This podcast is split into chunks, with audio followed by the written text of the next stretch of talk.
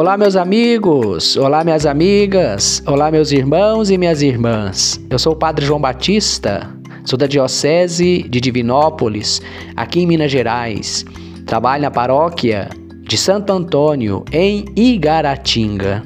Hoje, a sagrada palavra que Deus nos dirige é do Evangelho de Jesus Cristo, segundo Mateus, capítulo 18 versículo 21 até o capítulo 19, versículo 1.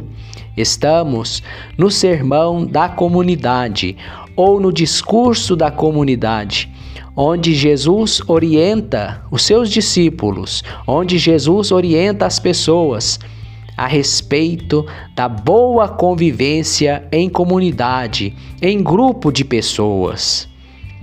E hoje, esse trecho do Evangelho, Jesus ensina especificamente sobre a necessidade, o dever, mas acima de tudo também da bondade, da graça, do perdão.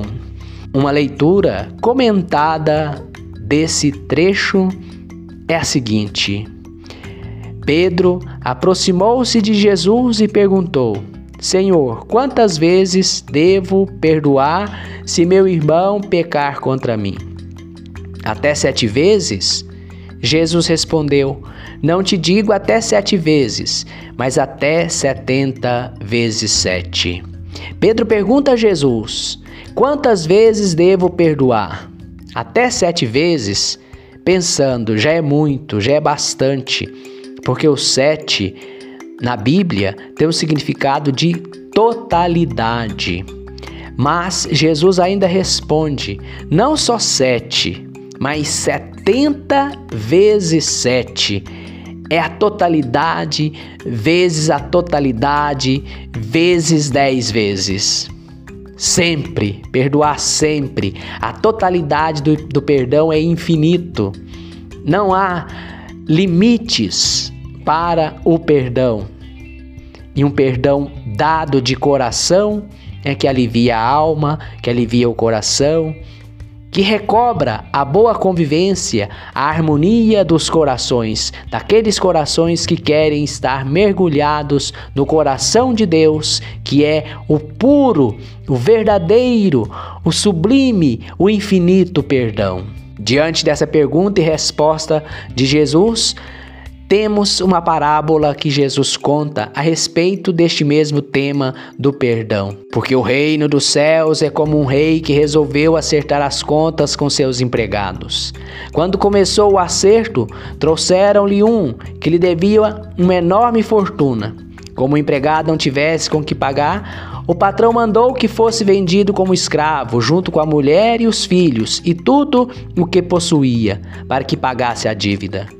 O empregado, porém, caiu aos pés do patrão e, prostrado, suplicava: Dá-me um prazo e eu te pagarei tudo. Diante disso, o patrão teve compaixão, soltou o empregado e perdoou-lhe a dívida. O patrão é Deus. Aquele empregado é um ser humano, uma pessoa que devia uma enorme fortuna. É um ser humano que, que deve a vida a Deus, que deve todos os dons que Deus concedeu a cada um de nós, uma dívida. E também representa aqui o ser humano pecador que erra, que é cada um de nós.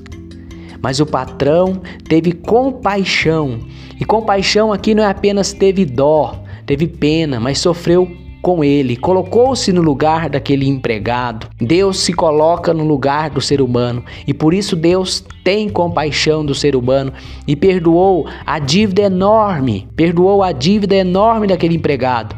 Deus perdoa as nossas dívidas, os nossos pecados. Deus é pura misericórdia. Deus tem compaixão de nós, apesar da nossa enorme dívida para com ele. Mas continua a parábola. Ao sair dali, aquele empregado encontrou um dos seus companheiros que lhe devia apenas 100 moedas. Ele devia uma enorme fortuna e encontrou o perdão de Deus. Encontrou um companheiro, um irmão seu, que lhe devia apenas 100 moedas, uma ninharia se comparada com a dívida que ele tinha com seu patrão. Ele agarrou seu companheiro e começou a sufocá-lo, dizendo: Paga o que me deves. O companheiro, caindo aos seus pés, suplicava: Dá-me um prazo e eu te pagarei. Mas o empregado não quis saber disso, não perdoou a dívida. Vendo o que havia acontecido, os outros empregados ficaram muito tristes. Os outros empregados, os outros seres humanos, as outras pessoas ficaram tristes quando o irmão não perdoa o outro irmão. Olha o que provoca na comunidade, o que provoca na família, o que provoca em qualquer grupo humano quando não se tem perdão. Traz tristeza. O patrão então indignou-se e mandou entregar aquele empregado aos torturadores até que pagasse toda a sua dívida. E Jesus conclui a parábola.